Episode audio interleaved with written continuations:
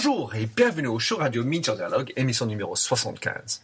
Cet entretien est avec Louis Dugas, un professionnel remarquable en ressources humaines, communication et organisation, qui j'ai rencontré grâce à ma participation dans le think tank InnoCherche, mené par Bertrand Petit.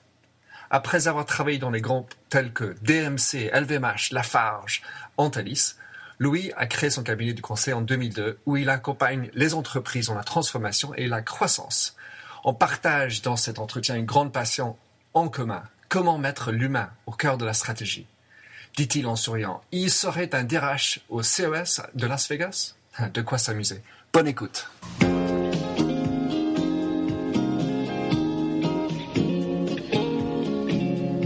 Allô, bonjour et bienvenue sur l'émission radio téléchargeable Minter Dialogue où on parle des marques, de l'Internet et les nouvelles technologies. Je suis Minterdial, votre compère pour cette émission radio téléchargeable, autrement dit un podcast. Je suis auteur du blog minterdial.fr où vous trouverez les show pour l'entretien qui suit, avec l'ensemble des sites et des liens cités dans l'émission. Si vous lisez anglais, j'ai également mon blog en anglais, themindset.com, T-H-E-M-Y-N-D-S-E-T. Plongeons alors dans cette nouvelle émission de Minter Dialogue. Bonjour et bienvenue au show radio Minter Dialogue. Aujourd'hui, je suis avec un copain, j'ai envie de dire. Je ne connais pas très longtemps, mais j'ai envie de dire c'est un copain, quelqu'un que j'apprécie beaucoup. On partage beaucoup de visions et de passions euh, en commun. Donc, je te, demande, Louis, de te présenter. Moi, je m'appelle Louis Dugas et j'ai une euh, plutôt longue vie dans les domaines des ressources humaines, d'abord en usine et puis dans des fonctions corporate de grands groupes. Ça m'a amené à bourlinguer dans pas mal de pays et depuis maintenant une petite dizaine d'années, j'ai monté mon activité de conseil qui est sur tout ce qui est à l'interface entre la stratégie, le business et l'homme. Alors, l'homme et les, les ressources humaines, de mon point de vue et comme on a beaucoup partagé, fait vraiment partie de l'axe stratégique de l'entreprise. Décris-nous ton point de vue là-dessus. L'homme, l'humain dans l'entreprise, fondamentalement, au-delà du discours sur le principal asset, c'est juste la condition de la réalisation. Tout passe par une relation entre des personnes, l'engagement des personnes, l'engagement dans les personnes par rapport aux clients, l'engagement des personnes par rapport aux fournisseurs, l'engagement par rapport aux collègues et quelque part l'engagement par rapport à soi-même dans son rapport à son travail. Alors, si tu as en face de toi quelqu'un qui est dans les ressources humaines, euh, puisque j'ai beaucoup connu les gens dans les ressources humaines, quel type de conseils peux-tu leur donner, euh, puisqu'ils ils ont dans leur titre, en tout cas, si ce n'est dans leurs mains, le rôle, un, des rôles les plus stratégiques qui sont dans un groupe. Comment est-ce que tu peux les aider? Est-ce- Quels conseils donnerais-tu ou de consignes donnerais-tu pour les aider à, prendre euh, ou à donner ce pouvoir, on va dire, aux, personnes, dans, dans le groupe? Je dirais, ne vous laissez pas enfermer dans les règles, dans les outils, dans les pratiques. Essayez de regarder ce que sont les réalités, là où ça vibre, là où c'est spécifique, là où c'est euh, euh, où, où les, les réalités d'un contexte déterminé font qu'on n'est pas en train de ressasser des prétendues bonnes pratiques dites universelles partout, mais au contraire à essayer de regarder comment les bonnes réflexions, les bonnes pratiques peuvent être chez moi, ici, pour telle catégorie, telle personne, euh, traduite avec une résonance très concrète qui va faire que ça va être un levier pour la transformation et la vie réelle de l'organisation et son efficience. Est-ce que ça veut dire autrement dit euh, d'être euh, plus proche du terrain, d'être dans l'action, dans les filiales ou, ou comment? Ça peut être ça, c'est surtout sortir du book management, sortir du conformisme, de la pensée toute faite, des prétendues bonnes pratiques dites universelles, pour, pour vraiment revenir à ce qu'est sur le hic et nunc, ici et maintenant, c'est quoi l'application, c'est quoi la bonne réalité, qu'est-ce qui va faire qu'il y a véritablement cet engagement concret qui va se, pouvoir se réaliser? L'un des points, par exemple, que, que je vois moi sur ce plan-là comme étant majeur, c'est euh, l'idée du changement, d'un changement très profond de culture autour de la pensée positive dont on a parlé tellement de fois. Cette idée que l'individu avance plus si on s'appuie sur ses forces, ses ressources, ses qualités, ses réalisations, ses réussites, ce qui lui fait plaisir en gros, que si on essaye de lui demander de corriger les erreurs, d'être en train d'essayer d'être ce qu'il n'est pas, etc. Et c'est effrayant de voir comment quand on regarde ça, qui est à la racine même de ce mot-clé qu'on entend partout dans les entreprises, qui est le mot de la confiance, cette racine-là, elle est contredite par tellement de nos pratiques au quotidien. Moi, c'est ce qui me fait euh, dire à mes petits camarades de la fonction ressources humaines, au lieu de rajouter constamment le, turbo supplémentaire d'une nouvelle recette, commencez donc à desserrer le frein à main, enlever le caillou devant le pneu avant gauche et vous allez voir comme la voiture va mieux démarrer. Alors, si je décode ce que tu dis, quelque part où je décrypte, c'est qu'on on a cette fâcheuse tendance d'être dans la critique, euh, d'être à la recherche de perfectionnement et, donc par, euh, par l'éducation nationale, on va dire, on est toujours dans cette euh, recherche de, perfectionnement, euh, chercher le petit faille, le rocher, non pas devant la roue, mais le petit truc qui, qui grince. C'est bien de rechercher la perfection, mais cette, cette quête de perfectionnement nous amène dans une, un état d'esprit qui n'est pas très positif. Alors comment est-ce qu'on peut amener plus de positivisme dans une entreprise et comment la ressource humaine peut aider là-dessus? Le, vrai danger, si je te corrige dans ce que tu viens de dire, c'est d'opposer ce regard positif de la bienveillance avec l'exigence de la performance. C'est pas du tout contradictoire. C'est pas du tout contradictoire. C'est juste de dire qu'on obtiendra mieux une certaine forme de perfection, ou en tout cas une amélioration considérable, on l'obtiendra mieux en jouant sur le positif qu'en essayant de neutraliser le négatif. C'est exactement comme ça que ça se passe avec les sportifs de haut niveau. Les sportifs de haut niveau, ils arrêtent d'essayer de lutter contre leurs défauts, ils regardent quel est l'atout majeur, magique et très différenciant qu'ils ont, et c'est là-dessus qu'ils essayent de s'appuyer pour avancer et faire la différence. Et c'est exactement la même chose dans l'entreprise. Alors, J'adore cette référence au sport, évidemment. Alors, on parle, tu parlais de la transformation tout à l'heure et, qu'on est en train de vivre cette transformation, on le sent tous, euh, notamment impulsée par l'Internet. Mais comment est-ce que toi, tu définirais le, la, la transformation dont on a besoin de faire aujourd'hui? En termes, euh, si je devais dire extraordinairement simple, un changement de regard. Alors, ça veut dire un changement dans l'état d'esprit? Changement dans l'état d'esprit, changement dans la perspective, changement dans les modes de repère. Je pense qu'on a été habitué pendant très longtemps à considérer qu'une entreprise, elle marchait sur des process, que les process y sont normés, que les process y sont valables partout, uniformément, de préférence quand ils viennent des États-Unis, naturellement. Bon, ça c'est la private joke.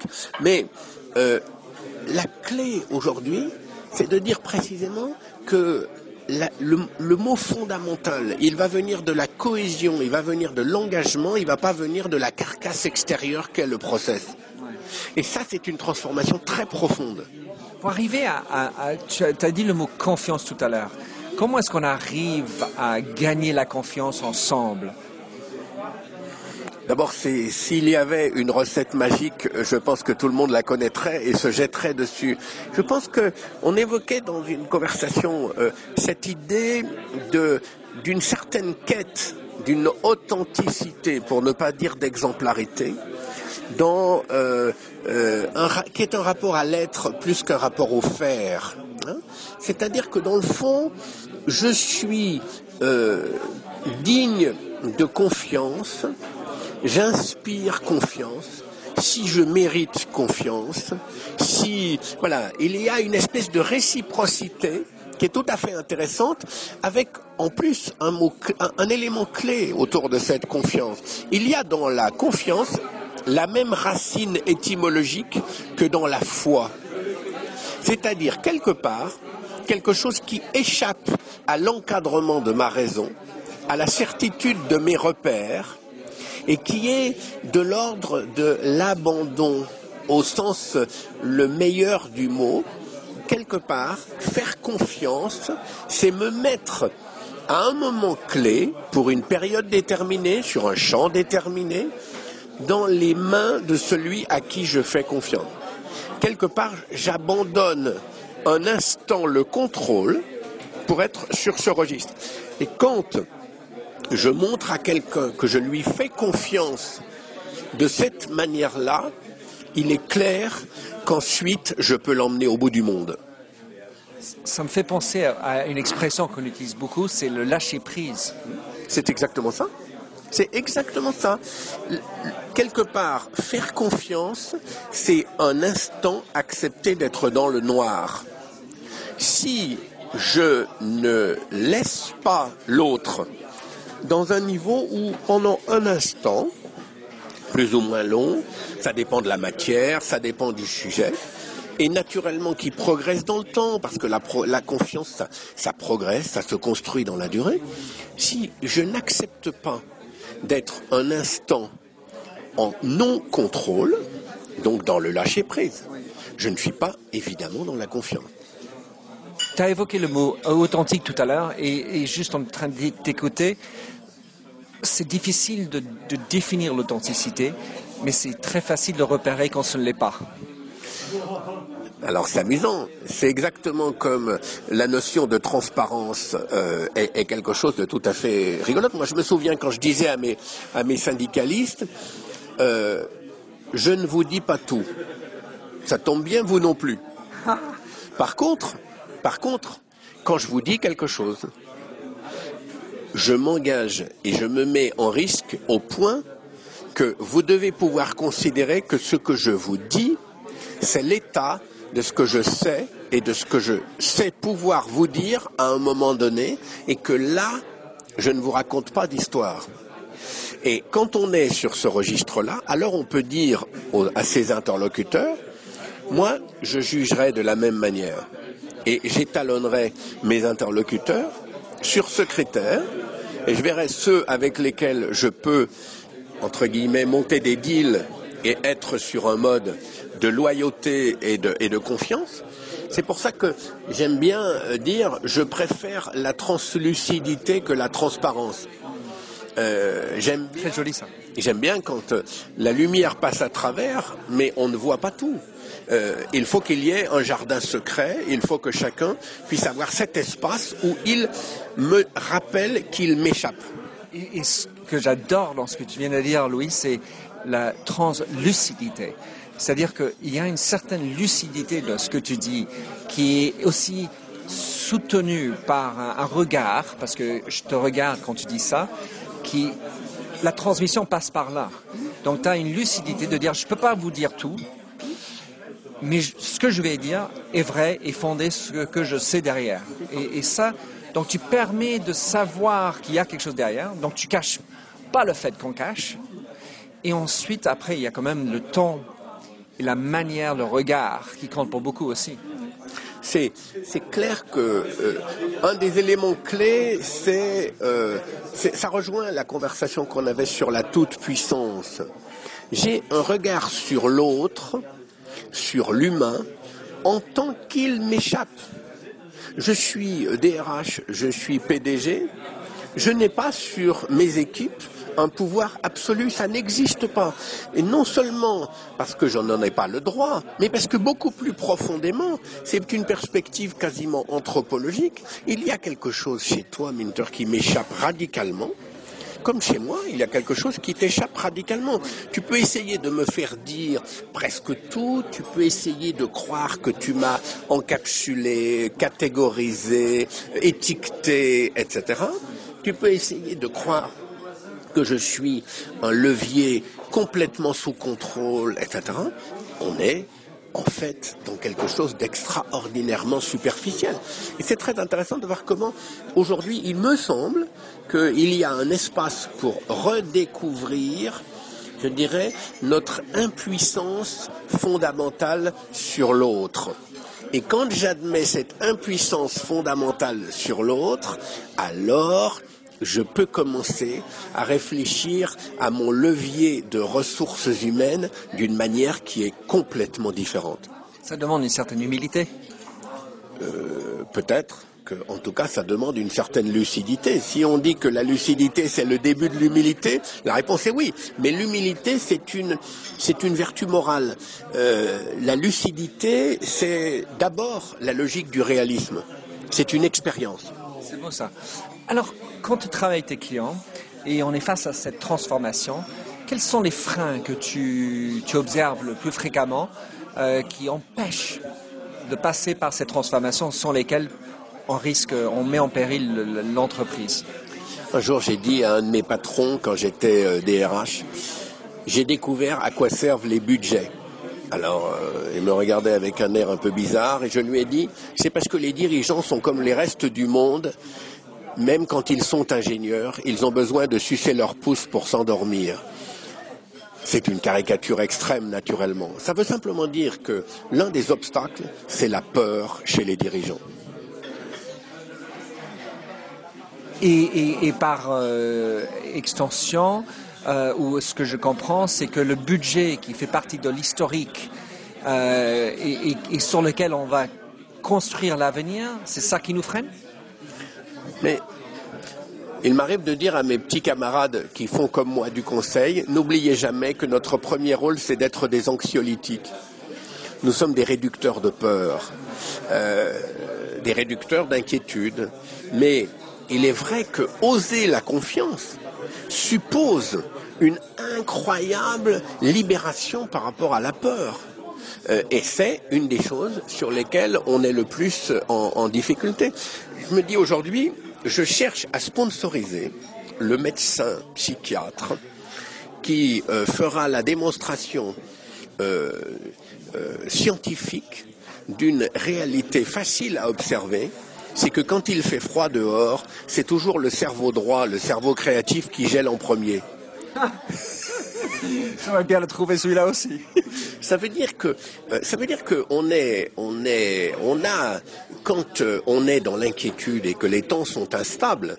Et euh, pour ma part, je n'ai pas de peine à imaginer que les quelques années qui vont venir vont continuer d'être durablement instables.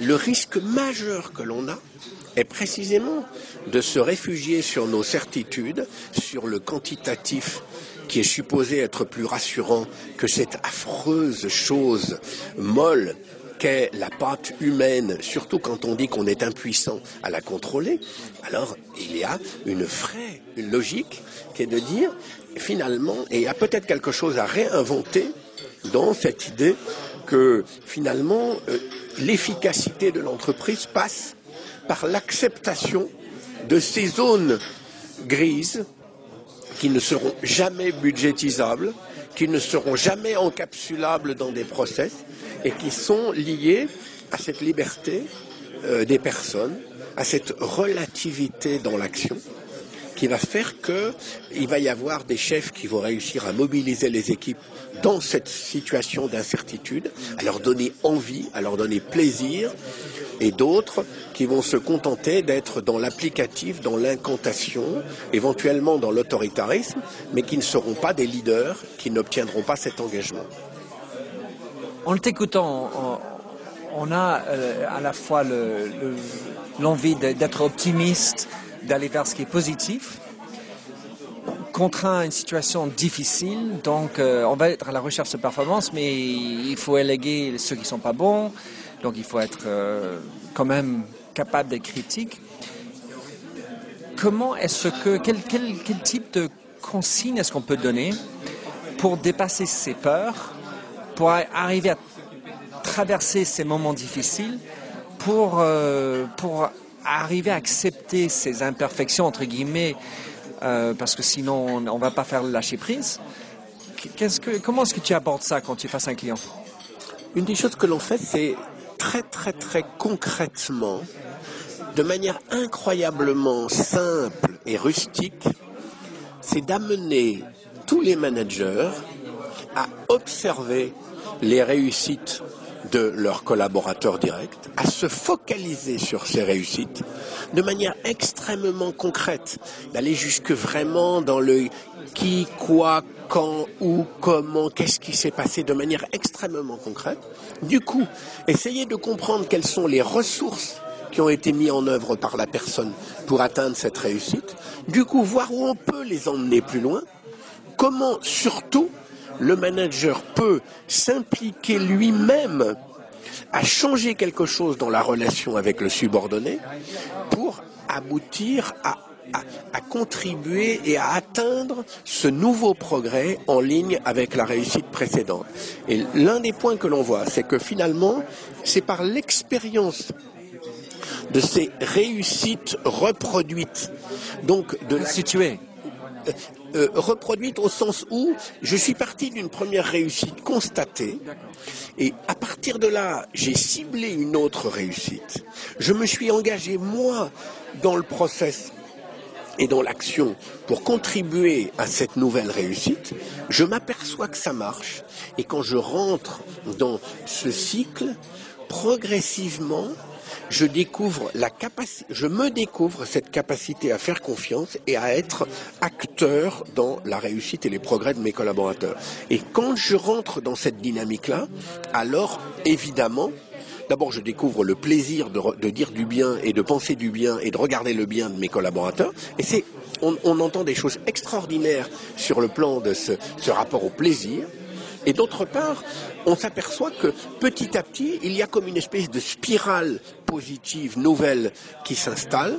Et au lieu d'être en permanence en train de fouetter, de vouloir corriger, de vouloir abonder, de vouloir, etc., là, on est sur quelque chose dans lequel on lâche les freins on laisse la personne grandir, on lui donne l'opportunité de s'épanouir, et de facto, évidemment, par effet indirect, ça réduit un certain nombre de points faibles, parce qu'il y a des choses qui progressivement envahissent et qui prennent une, connotation euh, positive et différente. Je ne sais pas si je suis très clair dans ce que je dis. Extrêmement lucide pour utiliser un mot. J'ai envie, mais tout de suite, à, adhérer à ce type de système. J'adore ça. Louis, euh, pour quelqu'un qui voudrait te contacter pour euh, te connaître et ou enfin, parler avec toi, de, faire exactement ce que tu viens de dire, comment il peut faire?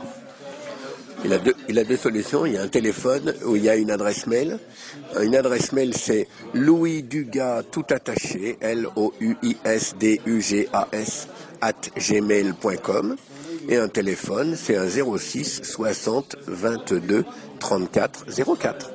Bien, moi, je ne manquerai pas de mettre ça dans les show notes. Louis, un grand plaisir de partager avec toi. Merci pour ces mots. C'est euh, très encourageant pour moi de, de, de savoir que je peux bien apprendre un déjeuner comme ça. Merci beaucoup, Louis. Ok, merci beaucoup. Alors merci de nous avoir rejoints pour cette émission de Minter Dialogue en français. Vous trouverez les channels sur minterdial.fr. Vous pouvez également vous souscrire à mon show Minter Dialogue en français sur iTunes, où vous trouverez d'autres émissions dans cette série d'entretiens d'hommes et de femmes de l'Internet en France, dont des personnages comme Cédric Georgie de TechCrunch, Vincent Ducré, conseiller Internet au gouvernement, Jacques Lorme de Laura Merlin ou encore Anne-Sophie Baudry, désormais chez Facebook. Sinon, vous pouvez me retrouver sur mon site anglophone, themindset.com, T-H-E-M-Y-N-D-S-E-T, où la marque se rend personnelle, où j'écris sur les enjeux des marques et le marketing digital. Vous pouvez également souscrire à mon newsletter anglophone sur The Mindset, ou bien me suivre sur Twitter, M-D-I-A-L. Faites du podcasting, c'est une nouvelle forme de consommation de médias. C'est pratique, c'est mobile. S'il vous plaît, partagez ou tweetez si cette émission vous a plu. Bonne continuation, où que vous soyez.